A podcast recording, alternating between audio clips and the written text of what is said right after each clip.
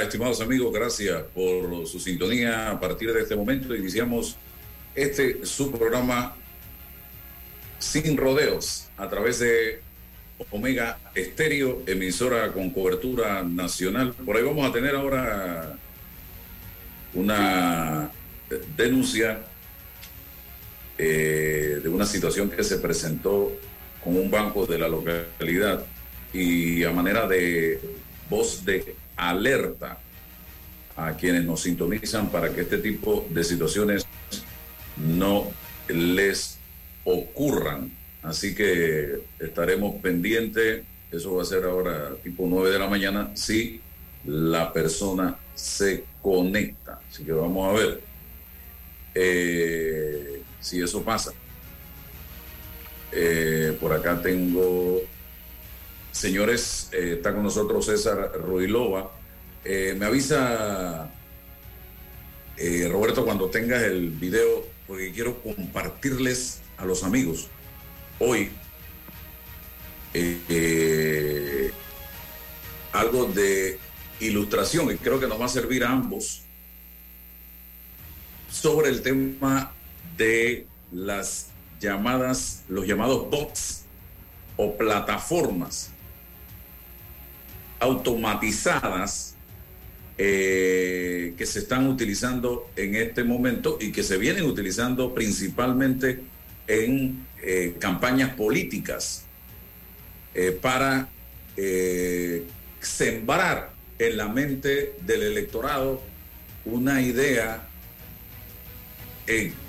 totalmente diferente a la realidad acerca de X, Y o Z candidato. Y si nosotros no abrimos los ojos y nos dejamos llevar por esta hemorragia de cuentas falsas que hay actualmente en Twitter, Instagram y Facebook, promoviendo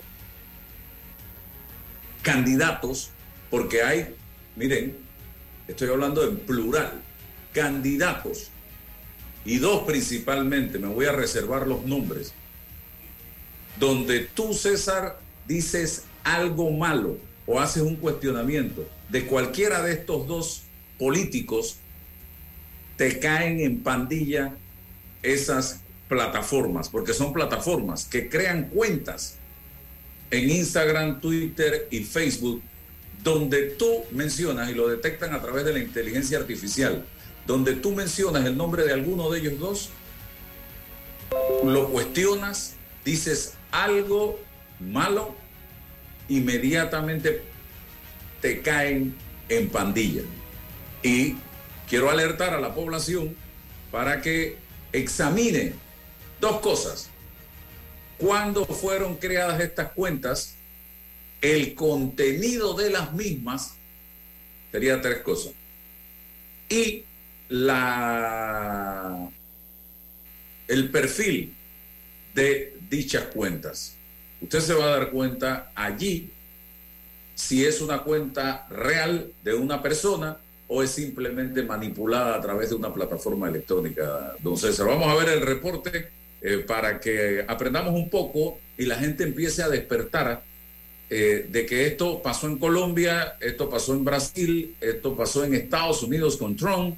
Se contratan incluso eh, plataformas en Rusia, en Ucrania, en otras naciones del mundo para generar toda esta eh, cadena de información falsa eh, donde se destacan virtudes que no existen de un X, Y o Z candidato. Vamos a verlo.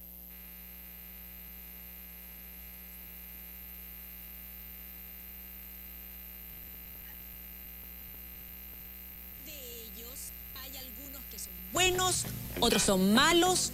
En Twitter, en Instagram, usted encuentra bots. ¿Sabe qué son los bots? ¿Saben cómo puede cuidarse de los bots? Vea la siguiente nota. Mire con mucha atención estas cuentas de Twitter. ¿Identifica algo que le llame la atención? Si no ve nada que levante sospechas, escuche bien, porque estas cuentas podrían ser falsas. A estos usuarios se les conoce como bots Derivado de la palabra robot es una cuenta en una red social gestionada de manera artificial. Su objetivo es simular el comportamiento que tenemos nosotros, los humanos, en Internet. Los bots son utilizados principalmente para 1. Hacer creer que una cuenta de Instagram, Facebook o Twitter es ampliamente respaldada por el número de seguidores, por los likes o por los comentarios asociados. O 2. Para incidir en la opinión, relevando información a través de trending topics, temas que, sin el apoyo de los bots, probablemente no serían los más comentados. Su influencia es un fenómeno mundial. De hecho, una investigación en Estados Unidos y Gran Bretaña reveló que los bots fueron fundamentales para el éxito del Brexit el año 2016. El diario británico Financial Times eh, publicó un estudio en el que descubrieron cuentas de Twitter que eran bots. Esta, en particular, publicó más de mil tweets por día a favor de la salida del Reino Unido de la Unión Europea. Ahora, si usted quiere detectar bots, fíjese en lo siguiente. Por lo general no tienen fotografías asociadas a su perfil. Además, tienen pocos seguidores y muy poca información personal asociada a su cuenta. También existen aplicaciones donde se puede ingresar una cuenta de Twitter para ver si es bot o no, y también para ver si sus seguidores más recientes son falsos o no. Hagamos el ejercicio con la cuenta de TVN. Ingresando acá y apretando, usted puede darse cuenta que arroba TVN no es un bot. Con estos simples tips, usted puede seguir desarrollando sus habilidades y convertirse en un cazador de fakes. Es todo un mundo lo de los bots, cambia de alguna manera la realidad, la realidad virtual que una persona puede vivir es muy distinta al mundo real, Pascal. No, bueno, Sí, y no es solo eh, que me quedé pensando en la última frase de Daniel, que no solo, no, no entiendo, ah, no. Ahí también hay como, no sé si bots, pero gente que engaña. Y también hay dos mundos, claro. sí, paralelo. Sí. Eh, em, en el tema de las elecciones que hizo eh, ganar el Brexit, y bueno, en México también en las elecciones del 2018, iba a decir el año pasado, pero ya cambiamos de año, em, que a partir de los, de los bots eh, se instauraron varios trending topics. Incluso había em, un estudio que reveló que 100 trending topics se eh, instauraron a partir de los bots. Y son distintos tipos de bots. ¿Durante el Brexit? No, no, no. Durante las elecciones de México. Ah, durante las elecciones de México. O sea, el, México no fue para... Obviamente que lo utilizó Donald Trump en su elección en 2016, eh, um, fue usado en el Brexit, también en las elecciones de México y en otras tantas elecciones. Eh, recordemos también que acá en Chile se ha mencionado bastante el tema del uso de los bots. Eh, por Twitter sobre todo, que eh, se estima que entre el 9 y el 15% de los usuarios de Twitter sean bots, o sea, que no existen realmente. exacto. Y, es muy impresionante en el fondo cómo, cómo, cómo, cómo se instauran personalidades famosas en el mundo de las redes, pero que en el mundo real no son nada. es muy fácil, pues. Es muy fácil, Paulina. Mira, yo acá, tengo, yo acá tengo un. Y también alcance mensaje. Se lo estaba mostrando, que no lo voy a mostrar por acá porque pero usted lo puede buscar. No, pero uno puede solo la Paulina. Eh, uno puede comprar eh, seguidores de Instagram, seguidores de. O sea, suelo para que. Me voy a acercar. Ahí está. Puedo comprar seguidores de Twitter, seguidores de Instagram. No, no está viendo mi foto. ¿Quieres seguidores en Instagram? Ahí está. Claro. Eso cuesta. el valor, el precio? Eso cuesta para tener otros productos. En el fondo, el ser famoso, generar una noticia, multiplicarla, pasa por tener y plata. Sí, recordemos que... ¿Nuestro hashtag está marcando bien? Tenemos bots. Estamos hacia el periodo de campaña nosotros, entonces seguramente mucho, mucho de lo que va a salir en Twitter va a ser propaganda política y que nosotros vamos a creer que tiene muchos seguidores, que es una verdad, pero que no es tanta. que regularizar eso? Sí, pero alcanzo a decir algo cortito. Mira, hay tres cosas que, eh, según un reporte de la BBC, son importantes. La actividad, meterse si es que han tenido actividad últimamente, porque casi siempre la actividad que hacen los bots es de retuiteo, de likes, no es una actividad, un posteo. O sea, en el fondo, para chequear si son bots o son personas de verdad, así se puede hacer. Ver la actividad. Segundo, el anonimato, porque casi siempre, como lo mostraba también el Daniel su nota, claro, una persona anónima, no tiene nombre, se, identifica que, que, una persona, un NN. Y tercero, la amplificación, o sea, que te fijes que su trabajo, en el caso de los bots, es hacer que otra gente parezca más popular de lo que realmente es. Entonces, cuando ves esas características, la triple, triple, A, actividad, anonimato, amplificación, puedes darte cuenta que eh, detrás de alguna publicación hay un bot y puede que sea una fake. Ese es el tema, o sea, hablamos, partimos el programa hablando de que no nos manipulen, no nos engañen, aprender a usar y darse cuenta que es un botín, no, es la manera de comenzar. TVN Chile hizo este reporte interesantísimo. Yo acabo de subirlo a mis redes sociales porque hey, la gente tiene que despertar, don César Ruilova. Ah, es que mira qué bien hablan de fulanito. eso lo puede, lo puede hacer, ¿sabe? El Chapo Guzmán. Pablo Escobar en su tiempo hubiese tenido esta plataforma, le aseguro que hubiese llegado a ser Dios. Porque sin las plataformas, y tenía gente que lo amaba, imagínense usted con esto. Esto es plata, esto se arregla con dinero. Usted agarra estas plataformas, las contrata y quedan diciendo, haciendo del Chapo Guzmán la Madre Teresa de Calcuta. Pero depende de usted, que sabe y que tiene información clara de cada una de estas personas, porque son varias personas, y eso es lo que es la estrategia en la mayoría de nuestros procesos electorales en el mundo, usar estas plataformas, dejarse engañar usted, estimado amigo. Revise fecha de creación de la cuenta, revise la cantidad de seguidores que tienen estas cuentas, revise la foto de perfil, revise la información del perfil, revise el contenido de la cuenta, que muchas veces no tienen nada, simplemente se la pasan retuiteando cosas o hablando bien de X o Y o Z candidato. Entonces, ¿a qué le parece esto?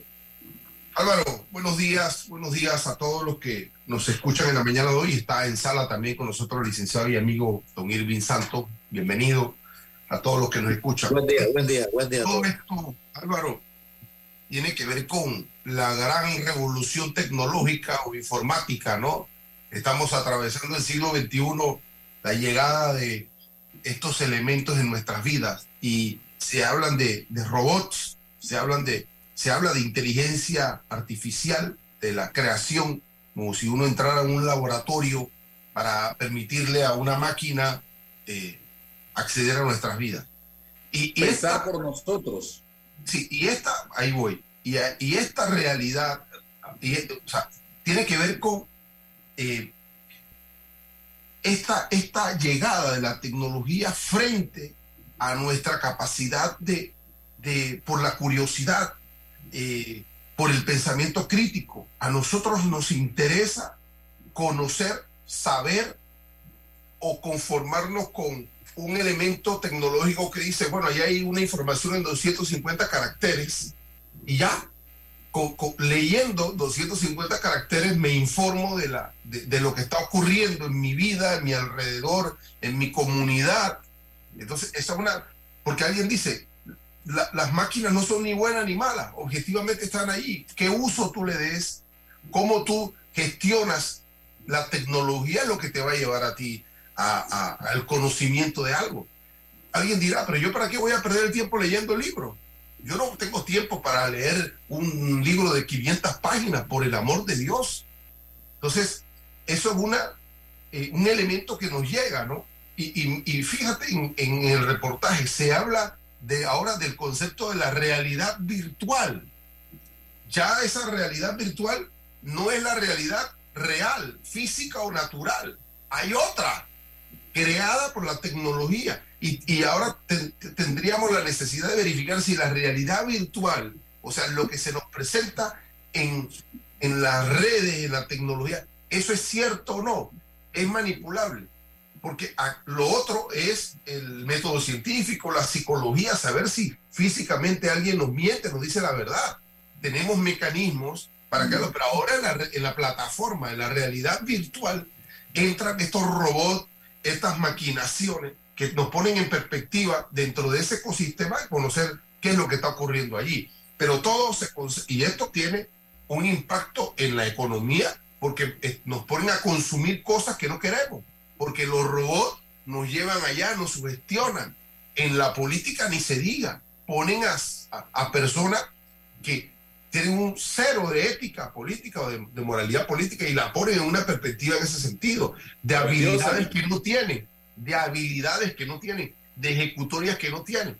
Entonces, bueno, llegó para ponernos en pero nunca, Álvaro, nos van a quitar la capacidad individual de poder pensar, de poder contrastar, de poder curiosear, Entonces, eso lo tenemos. El llamado es en cualquier espacio de la vida, en lo político, en lo social, en lo personal, poder contrastar lo que ahí pasa. No que nos lleven a la manera. Y eso está pasando. Es muy fácil. El facilitismo es decir, abro aquí, reviso los Twitter y ya me informo qué es lo que pasa en el mundo, porque ya revisé 5, 10, 20 Twitter o lo que sea. Entonces, bueno, ahí están las, las eh, lo que nos deja para bien o para mal, la revolución tecnológica o informática, como se llama. Nos están idiotizando y nosotros lo estamos permitiendo. Así de sencillo. Usted no permita que lo idioticen.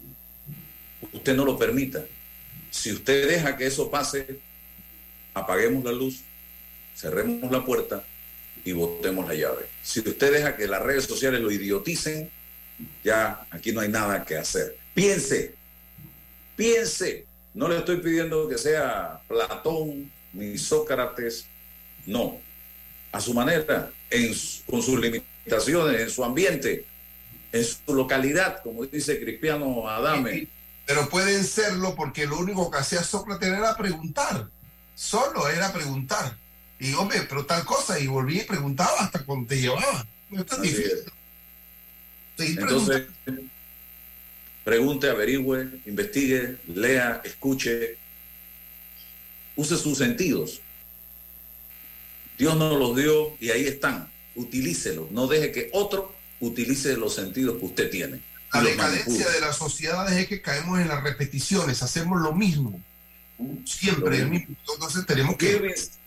así es. Irving Santos está con nosotros. Se enredó porque ayer nos quedamos esperándote, don Irving. Hombre, eh, tuve que salir a un sepelio a Chitré, urgente. Digo, ¿será que está enterrando la sardina?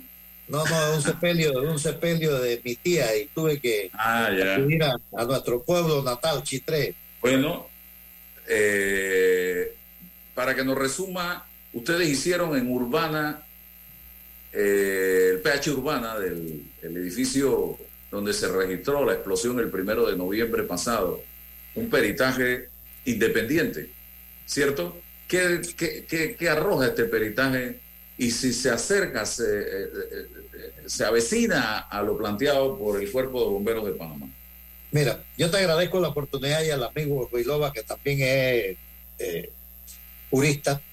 Hay algo importante cuando se da una escena de este tipo de, de situaciones de incidente o de eh, donde la eh, una explosión o un incendio, lo primero que dice la ley que tienen que llegar ahí por naturaleza, por lo que por la el trabajo que desarrolla son los bomberos. Entra la policía que tiene que velar por la seguridad, los bomberos por custodiar. Y algo importante que se determinó ahí, que el Ministerio Público designó a un especialista en explosivos porque al principio, al inicio se determinaba que pudo haber sido que alguien puso una bomba y ese es el escenario y el Ministerio Público una vez asume la responsabilidad de la investigación, designa un perito en explosivos que lógico determina que, que descarta esa posibilidad que haya sido eh, viabilidad de un explosivo que haya puesto en el, en el lugar. Entra entonces el Ministerio Público a determinar a los días y designa el día 8 de noviembre, designa la Fiscalía, designa la Universidad Tecnológica de Panamá como responsable de la investigación por parte del Ministerio Público. Nosotros entramos prácticamente a los tres días de haber iniciado eso. Inmediatamente nosotros como abogados designamos un perito particular y así se fueron sumando los demás abogados que van en el proceso con los peritajes. Nosotros designamos perito para la prueba de hermeticidad, perito para la prueba de, del sistema de alarma y perito para, para lo, que es estructura. ¿Por qué? Porque a medida que va evolucionando las investigaciones, uno se va dando cuenta como abogado cuál es el enfoque que se trae, por dónde viene. Pero yo sí quiero hacer un recuento sobre esto. Al escenario, cuando iniciamos nosotros, los bomberos designaban, dicen, nosotros tenemos la custodia pero los bomberos tienen la custodia, como se dice, custodia, pero no son responsables estrictamente o definitivamente o totalmente de lo que es una investigación. Ellos hacen su investigación particular como administrativamente lo tienen que hacer para descartar. el Ministerio Público es el ente responsable de asumir las investigaciones que van a un proceso penal. Si hay afectados, cuáles en este caso fueron muchos afectados, muchas víctimas, y en ese escenario comenzamos a hacer primero lo, que era la prueba de hermeticidad. La prueba de hermeticidad al, al inicio se da desde el piso de planta baja hasta el piso 30. En el piso 12, 11, 12 y 14 ocurre un fenómeno.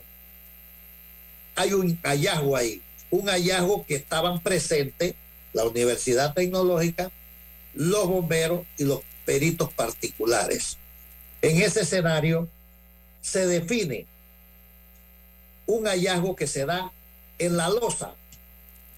¿Por qué? Porque cuando comienzan a abrir las llaves, antes de eso se comienzan a determinar que los, tapones de los, eh, del sistema de, de gas, la ley lo dice que tiene que ser del mismo sistema del que lleva la tubería.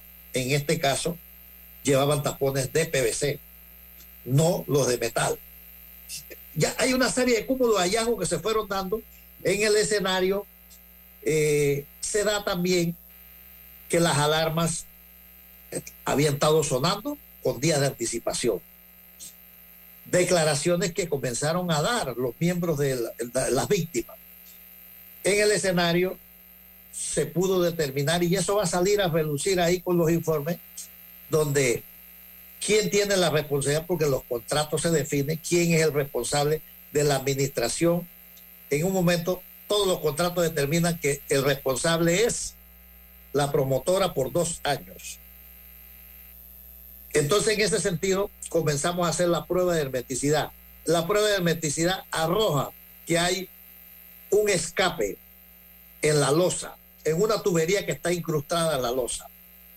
Se perforó, se encuentra que fue perforada una tubería con un gran capacidad de, de, esparcimiento, pero como eso está dentro de la losa, ¿qué hace el gas? El gas, como es un gas pesado, baja por la misma tubería y se recoge en la línea donde van todos los tubos que van de piso en piso, que eso se le llama chafa. Ese, ese sistema, como el gas es pesado, baja del piso 14 del apartamento 12 donde se encontró la perforación y baja al piso que está directamente debajo, que es el piso 2, eh, 12 12. Quiere decir que la mayor concentración de lo que arrojó el informe pericial particular determina que la mayor concentración se dio en el piso 12C, 12, 12, 12. Ahí fue donde se produjo la explosión porque fue la mayor concentración. En ese escenario pudo haber sido cinco eh, conductos que pudieron llevar a la explosión.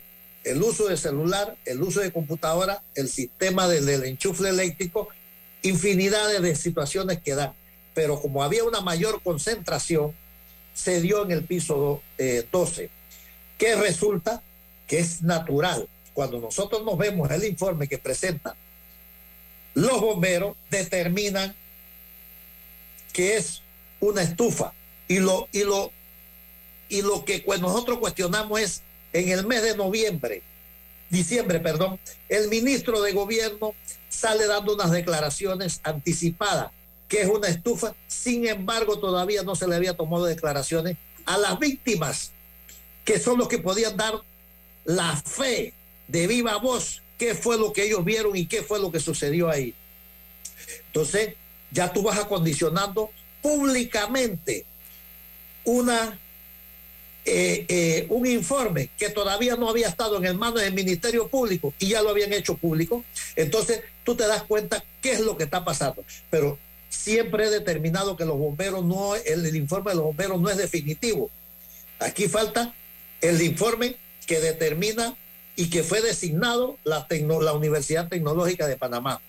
Y los demás peritos, el perito nuestro, de por parte de los particulares que hemos estado enfrente, ha, ha arrojado que es una diligencia, la prueba de hermeticidad, se detecta fuga de aire durante la prueba de hermeticidad el apartamento 14C, específicamente en el área de la lavandería. el ramal que corría por el suelo del piso 14, debajo de las baldosas y una tapa de base topping, topping, lo que cual le fue retirado el material y encontrándose que había hallándose dos platinas atornilladas al piso, de los cuales uno de los tornillos se dedicaba exactamente sobre la tubería perforada, la cual mantenía una tubería de PVC, camisa para la protección. Entonces, eso determina que es más fehaciente la cantidad que, de gas que estaba saliendo de esa tubería que lo que trata de, determinar eh, los bomberos. Entonces, los bomberos en, su informe plantean, ¿qué plantean ellos? que hubo una concentración de gas dentro de la estufa. Cuando una estufa tiene una concentración de gas o cualquier aparato y explota porque la concentración es interna, la explosión es de adentro hacia afuera. La estufa está intacta porque los golpes que recibió fueron de afuera hacia adentro. Entonces, yo creo que ya es tiempo de que vayamos cambiando la versión de que los bomberos son los que tienen la prueba porque ellos manipulan, son, se constituyen en juez y parte en esto, son los que otorgan los permisos, son los que conceden los permisos de ocupación, son los que aprueban las empresas que tienen que ver con, con, las instalaciones, el servicio de gas que se da. Entonces yo creo que ya es tiempo de que cambiemos esa y que ellos son los que tienen la, la razón en todo. Entonces yo creo que aquí hay profesionales que han determinado en este caso específico que el hallazgo que se dio la concentración que se dio fue en la tubería y no aisladamente, como quieren llamar la atención los bomberos en este caso.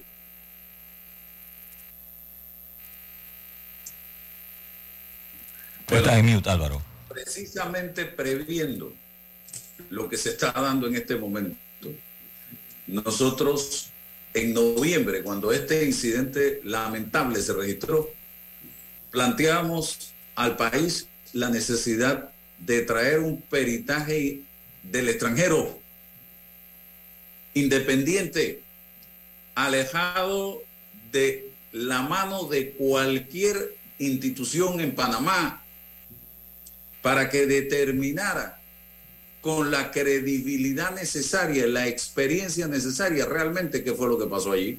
Hoy hay un incidente y hay dos versiones una de un peritaje de los bomberos que responsabiliza la estufa y otro el peritaje realizado por este grupo de residentes del PH Urbana. Pero así estamos. ¿Y cómo se va a resolver esto? Va a tener que resolverlo el Ministerio Público. No sé si todavía estamos a tiempo de que se realice esa, ese peritaje o esa investigación por parte de un ente totalmente ajeno al país. Señoras y señores, no sé si ya a estas alturas del partido se puede llegar a esa posibilidad, pero hemos perdido noviembre, diciembre, enero y ya febrero se está terminando. Cuatro meses. Y hoy nadie cree en nadie. Los residentes no creen en los bomberos, los bomberos de seguro está que no van a aceptar el peritaje hecho por la parte de los residentes. Hay algo importante, Álvaro, hay algo importante. El hecho de que los bomberos hayan presentado su informe, ese es parte del informe que ellos presentan porque no es, no es final. En, los en los peritajes particulares también tenemos que esperar el peritaje de la Universidad Tecnológica como ente que fue el que designó el Ministerio Público. Y así entonces nosotros tenemos que llevar, primero que todo, hay una serie de anomalidades que se dieron dentro del, peritaje que inclusive funcionarios que, que funcionan en el peritaje no laboran de manera permanente los bomberos. Segundo, que no se presentaban a la diligencia. ¿Cómo puede haber un informe de los bomberos real y efectivo y transparente cuando funcionarios no llenaban las expectativas en ese, en ese peritaje. Entonces yo creo que, que hay algo de, responsabilidad y de irresponsabilidad también en que se haya hecho a la luz pública un informe que no había sido todavía entregado eh, en, el, en el Ministerio Público. Además, el día que se fue a entregar el informe, nosotros exigimos, nosotros exigimos eh, el informe o la certificación de una de las personas que estaban por parte de los bomberos. Y definitivamente, primero que, que es bombero eventual. Segundo, que no labora permanentemente en los bomberos. Tercero, no participaba. Cuarto, estaba por un contrato, un contrato que fue entregado el día 8 del febrero, dos meses después. Y cuarto, que no está refrendado por la Contraloría.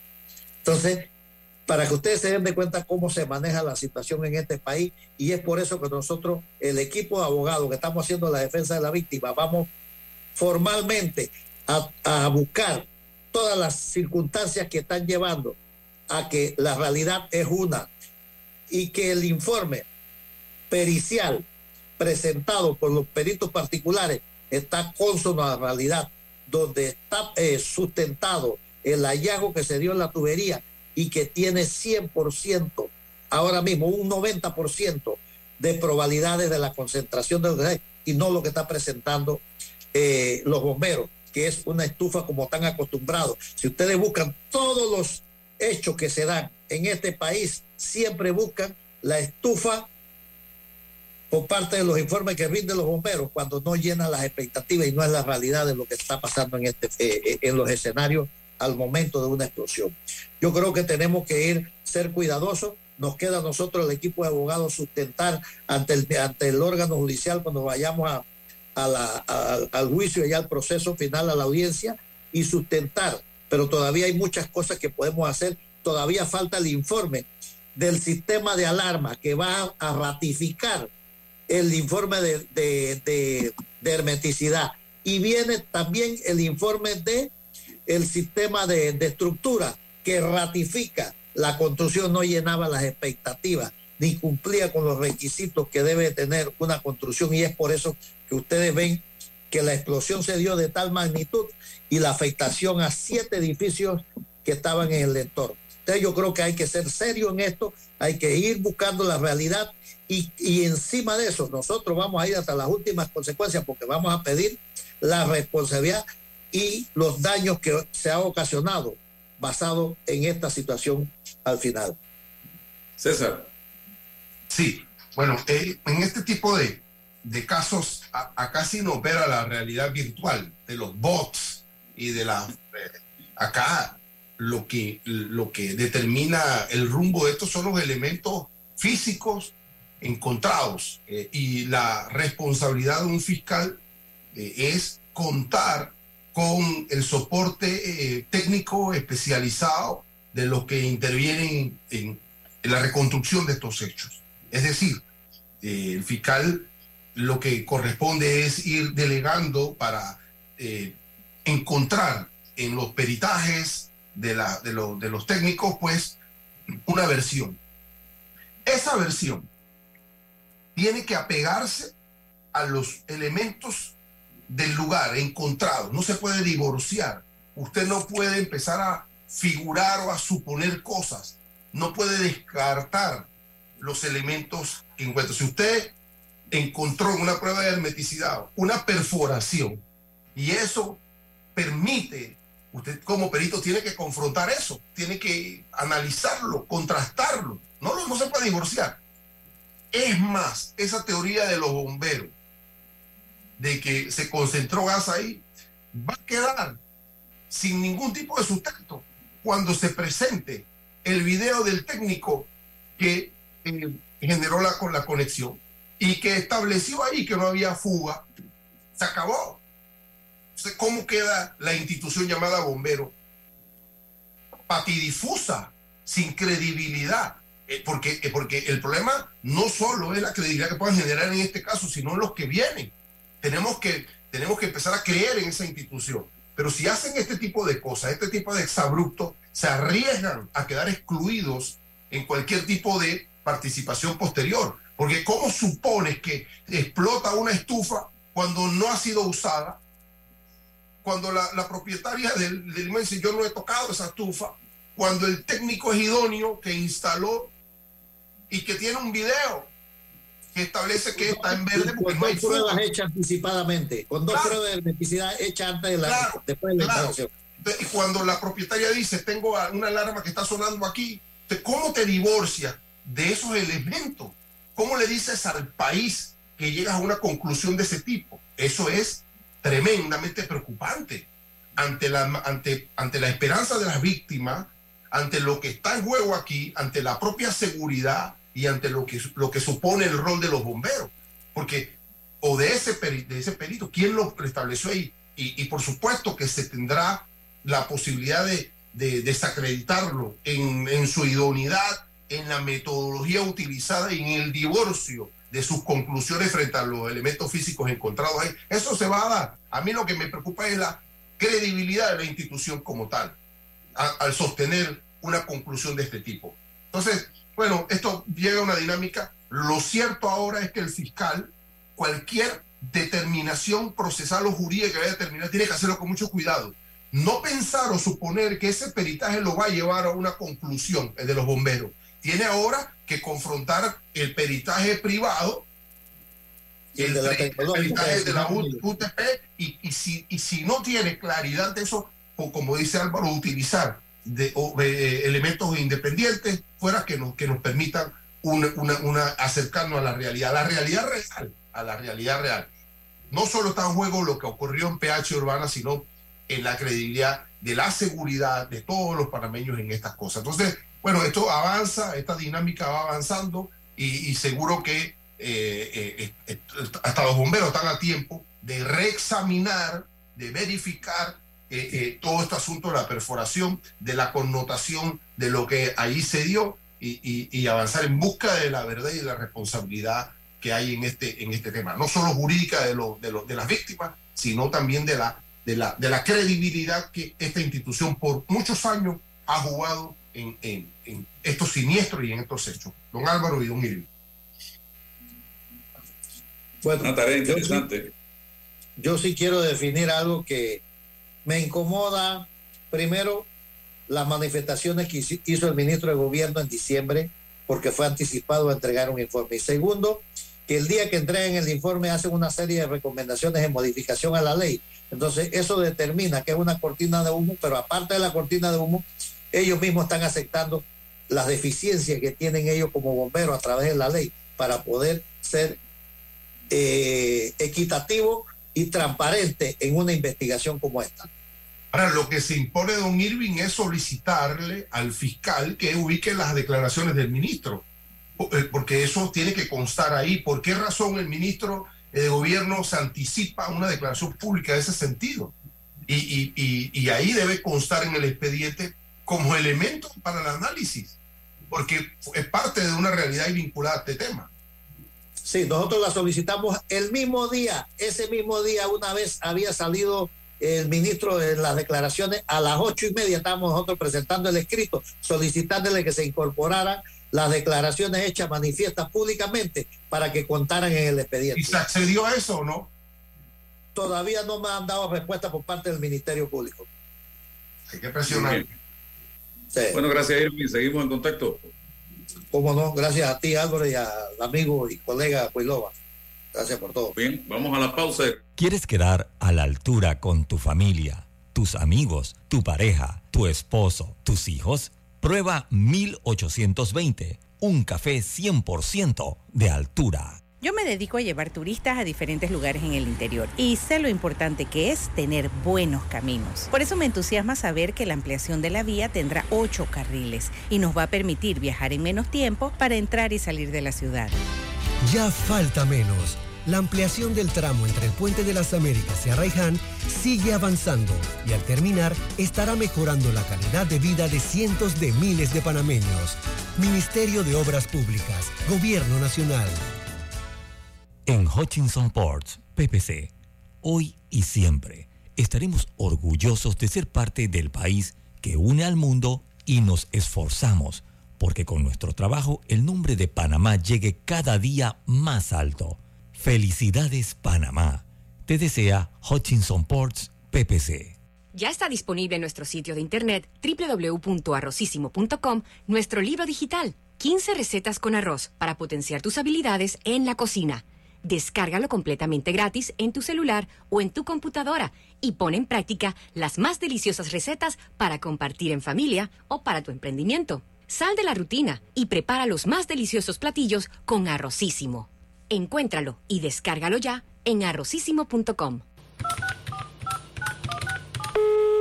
Aló, ¿me habla de Hobsa? Sí, yo lo que necesito es un techo, pero bien económico. El combustible está alto, todo está subiendo. Deme alguna alternativa. No se preocupe, señor Pérez. Nosotros somos los fabricantes de Super C. El Super C es una excelente alternativa al calibre 26 tradicional. Es más delgado, pero fuerte y económico. Desde 1.59 el pie. Tenemos inventario en tiendas para entrega inmediata. Contáctenos por WhatsApp 6550-1921. WhatsApp 6550-1921. Muchas gracias, Hobsa. El Super Sync sí resuelve. Y comprando por WhatsApp, lo hago desde mi casa sin tener que moverme. Hopsa, para trabajos bien hechos. Atrae la emoción con un préstamo personal de Credit Corp Bank y consolida tus deudas. Recibe un bono de 130 dólares con el desembolso de tu préstamo personal. Solicita el tuyo ya al 800-7555 o visita nuestras sucursales. Credit Corp Bank. Cuenta con nosotros. Desde la firma del contrato en 1997, Minera Panamá ha invertido 10 mil millones de dólares, generando más de 40 mil empleos directos e indirectos. Contribuimos en el desarrollo de 22 comunidades. Aportamos a la economía 900 millones de dólares en compras anuales, pagando más de 100 millones al Seguro Social y aportando el 5% del PIB. Todo esto implementando altísimos estándares ambientales. Mantenemos los empleos y seguimos moviendo la economía, mientras esperamos que el gobierno firme el nuevo contrato que fue negociado hace un año sin más cambios ni presiones. Pese a esta incertidumbre, nosotros cumplimos con hechos concretos, generando miles de empleos y crecimiento para todos los panameños. Buenos días, amor. Soñé que era el informante adecuado. ¿Informante de qué? ¿De la CIA? Muy graciosa. Pero en el sueño yo tenía mi batería, así que estaba clarito. ¿Batería? Que en el sueño entraba a la página censospanama.pa y me leí el cuestionario censal. Ajá, ¿y eso de qué te ayudó? Bueno, mi amor, que es más fácil si desde antes ya sabes que te van a preguntar. Hasta el 4 de marzo, ábrele la puerta a los censos de población y vivienda de cada 2020. Panamá, cuenta contigo. Para que la veas graduarse, respeta los límites de velocidad. Para que la veas casarse, no tomes bebidas alcohólicas si vas a conducir. Para que conozcas a tus nietos, no chates mientras manejas. Respeta las normas de tránsito. Este es un mensaje de la Alianza Estratégica en Seguridad Vial y la Autoridad del Tránsito y Transporte Terrestre. Unidos lo hacemos. El verano ya está por llegar y con ello se llegan los planeados paseos en familia. Mi mejor consejo, si quieren llegar seguros, tranquilos y sumamente cómodos, es en el Acura RDX de la familia Bahía Motor.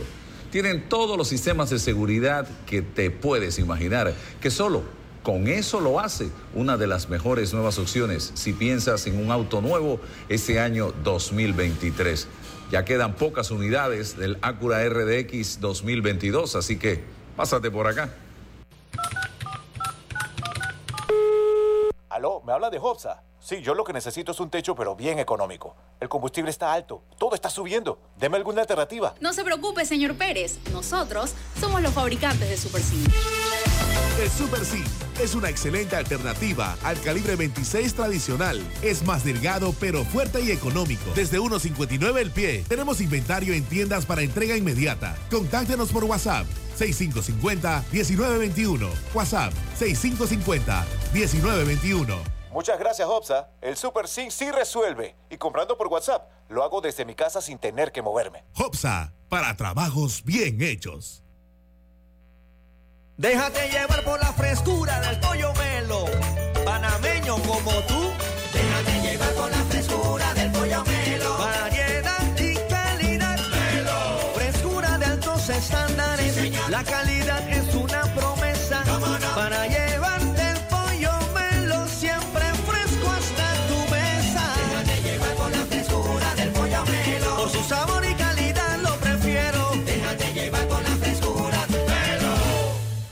Hace 25 años llegó Más Móvil, la señal que el país esperaba para avanzar con las últimas tecnologías. Una señal de unión que ha cerrado brechas. Una señal de progreso con grandes aportes a la economía de Panamá. Una señal de innovación con una potente red de fibra, más TV total y más Wi-Fi 360. A simple vista es solo tecnología, pero es el talento de nuestra gente, la verdadera señal del futuro. Más Móvil, la señal de Panamá. Bueno, me voy a comer con una estrella. Espérate, ¿y tu esposa sabe? Claro, ella sabe que la estrella del sabor es American Star. Y por eso en la casa comemos delicioso. American Star, el tasajo, jamón, chorizos y embutidos más suaves, económicos y con el sabor que le gusta a todos. ¡Oh! ¿Me invitas a conocer esa estrella? Busca la estrella roja y azul American Star, la estrella de tu cocina. Ya está disponible en nuestro sitio de internet www.arrocísimo.com nuestro libro digital, 15 recetas con arroz para potenciar tus habilidades en la cocina. Descárgalo completamente gratis en tu celular o en tu computadora y pon en práctica las más deliciosas recetas para compartir en familia o para tu emprendimiento. Sal de la rutina y prepara los más deliciosos platillos con Arrocísimo. Encuéntralo y descárgalo ya en arrocísimo.com. Mi amor, te tengo que confesar algo. Estoy enamorada. ¿De mí? Sí, sí, de ti también. Pero ahora estoy enamorada de mi techo de jagala de Hopsa. La Tejagala es el techo metálico con forma de teja de arcilla, fabricado por Hopsa, con metal de larga duración. Tenemos en color teja, color chocolate y hasta en tonos añejados de mucha elegancia. Un techo de Tejagala bien instalado es digno de amor. Contáctenos por WhatsApp 6550-1921. WhatsApp 6550-1921. ¿Cómo te quiero, mi techo de jagala de Hopsa? Ok. Hopsa, para trabajos bien hechos. En Hutchinson Ports, PPC, desde nuestros puertos de Balboa y Cristóbal conectamos a las principales rutas de intercambio comercial entre el Pacífico y el Atlántico, logrando brindar un servicio a nuestros clientes de calidad y eficiencia, dejando el nombre de Panamá por lo alto. Hutchinson Ports, PPC. Ahí vamos, ¿no? Bien, aquí está lo que veníamos diciendo. El Ministerio de Comercio e Industria eh, subrayó este jueves que durante los últimos meses ha manifestado a la empresa minera Panamá subsidiaria de la canadiense First Quantum la importancia de finalizar el acuerdo previamente el acuerdo previamente acordado, dice la nota, el 17 de enero pasado para garantizar la operación de la mina Cobre Panamá. Sin embargo, a través de un comunicado, la entidad panameña expresó que Minera Panamá no ha honrado su palabra y se rehúsa a firmar el acuerdo con los términos previamente aceptados.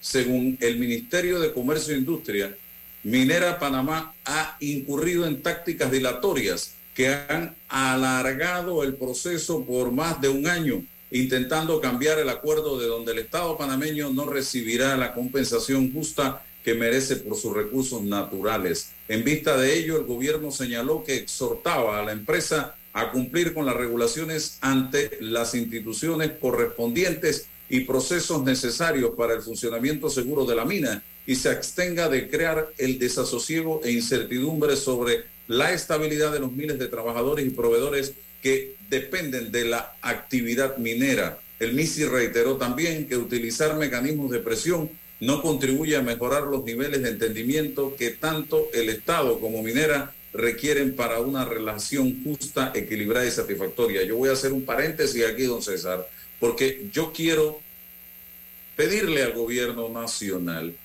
ustedes están diciendo en este comunicado que eh, Minera Panamá no ha honrado su palabra y se rehúsa a firmar el acuerdo con los términos previamente aceptados. Si eso es así, ¿por qué no muestran el acuerdo a que llegó Minera y al que se está rehusando a firmar? No se puede, Eduardo. ¿Ah? Se puede. Entonces.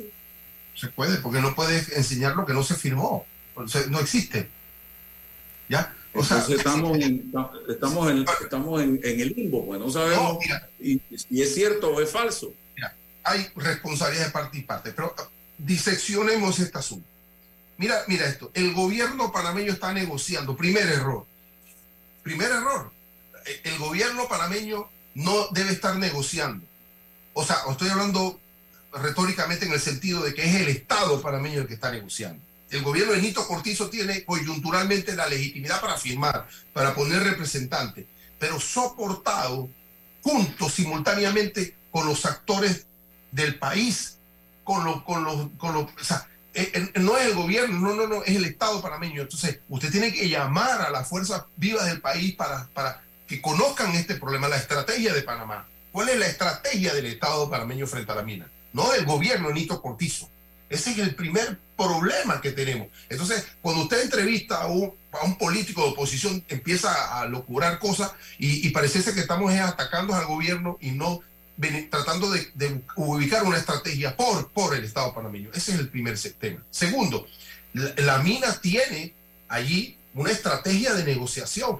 Así no, no sabemos si es la dilación, si no, es, no le interesa firmar, si lo que está haciendo le conviene o no, eh, está calculando la presión. Esa es la estrategia que la desconocemos y no podemos pedírsela a los dignatarios de la mina. ¿En medio quién están? En medio están los trabajadores, los proveedores, la gente que depende de esto y que está esperando liderazgo del Estado panameño y también de la mina, sometido. Entonces, todo este conjunto de cosas nos pone en perspectiva. Fíjate, eh, ya, ya no hablamos de la, de la prohibición de una resolución del Ministerio de, de, de, del MISI en la que decía prohibido exportar. Esa, quedó, esa, esa está en recurso. Ahora la MP interviene y dice que hay un problema sobre el tema de la pesa y no puede sacar un barco con cuestiones. Se, medidas de presión, ¿no? En una negociación pertinente, muy bien, estamos negociando, perfecto. Pero ¿hasta dónde vamos a llegar con esto? ¿Qué hace falta? Fíjate, Álvaro, ¿qué es lo que hace falta para terminar? Porque lo que corresponde es que el vocero del Estado panameño diga, es que los dos puntos o tres puntos son puntos muy críticos y que no existe, y ya se acabó. Y nos buscamos otro socio, miramos, vamos a la guerra, a la pelea jurídica, lo que tú quieras, pero ¿qué hacemos? Pero estamos pivoteando sin información y pensando que es el gobierno de Nito Cortizo el que tiene que dar la última gota de sangre, es el Estado panameño. Entonces, eso es un primer tema que tenemos que empezar a observar y pedir a los dignatarios coyunturales que nos informen qué está pasando. Porque si, ninguna, con... si una de las partes, Álvaro, no quiere firmar, no se puede obligar. Porque eso de que, que me está dando tumbo, tumbo, tumbo, tumbo y tumbo y no termina, no puedo obligar a una de las partes a firmar, cualquiera que Entonces, sea. Lo que sí puedo hacer como Estado es tomar una decisión ya. Pero yo no puedo estar todo el año. Ah, es que mi, mi, mi, mi ex esposa no quiere firmar el divorcio. Así es. Así mismo. Ah, es que mi esposa clarito, no quiere firmar el divorcio. Clarito. Usted. Es el, usted es el representante legal del Estado panameño en este momento y tiene que tomar decisiones, porque ya comunicados como este ya estamos hartos. Ya, hartos comunicados. Y genera más incertidumbre en los trabajadores, en las personas. Hay un ambiente de incertidumbre y ansiedad terrible para todos. Tomen decisiones y punto, señor Cortizo. Aquí dice la empresa ahora. Otro más, en un comunicado con fecha 23 de febrero. Minera Panamá señala que considera que todos los requisitos de la Autoridad Marítima de Panamá se han cumplido y superado de forma debida. Sin embargo, la Autoridad Marítima ha seguido bloqueando las operaciones de exportación precisa. La empresa, así las cosas, Minera Panamá dio a conocer que iniciará una desmovilización parcial de su fuerza laboral de más de 8 mil trabajadores y contratistas, de los cuales se espera que el impacto aumente significativamente en las siguientes semanas si no se reanudan los envíos del concentrado. Además de las reducciones de la fuerza laboral, la mina expresó que ha dejado de comprar suministros y servicios que equivale a 20 millones de dólares en ingresos semanales a más de 2.000 empresas panameñas. Minera Panamá está adoptando un enfoque sistemático para reducir las operaciones para garantizar la seguridad de su fuerza laboral, prevenir daños y deterioro del equipo y preservar la integridad de la mina. Se indicó en medio de este escenario, la empresa anunció también que las negociaciones con el gobierno de Panamá sobre un contrato renovado continúan. ¿Hasta cuándo? Bueno, ¿Hasta lo que cuándo? La mina es exportar, exportar, exportar, seguir exportando y voy delegando en tiempo y espacio la definición de esto. Ah, muy cómodo, muy cómodo. Y ahora, sí, yo soy y empleado ahora, tuyo y entonces tú me pagas y yo no trabajo porque yo estoy en debate contigo, pero mientras tanto tú me estás pagando. Ay, qué belleza. no, no, no. Y ahora se va, va a comenzar la botadera. Eso es, la desmovilización es botadera de trabajadores. ¿Y qué usted cree que va a pasar? Aquí van a venir protestas, cierres de calle, quién sabe qué, qué- a qué nos vamos a tener que enfrentar, enfrentar en los próximos días.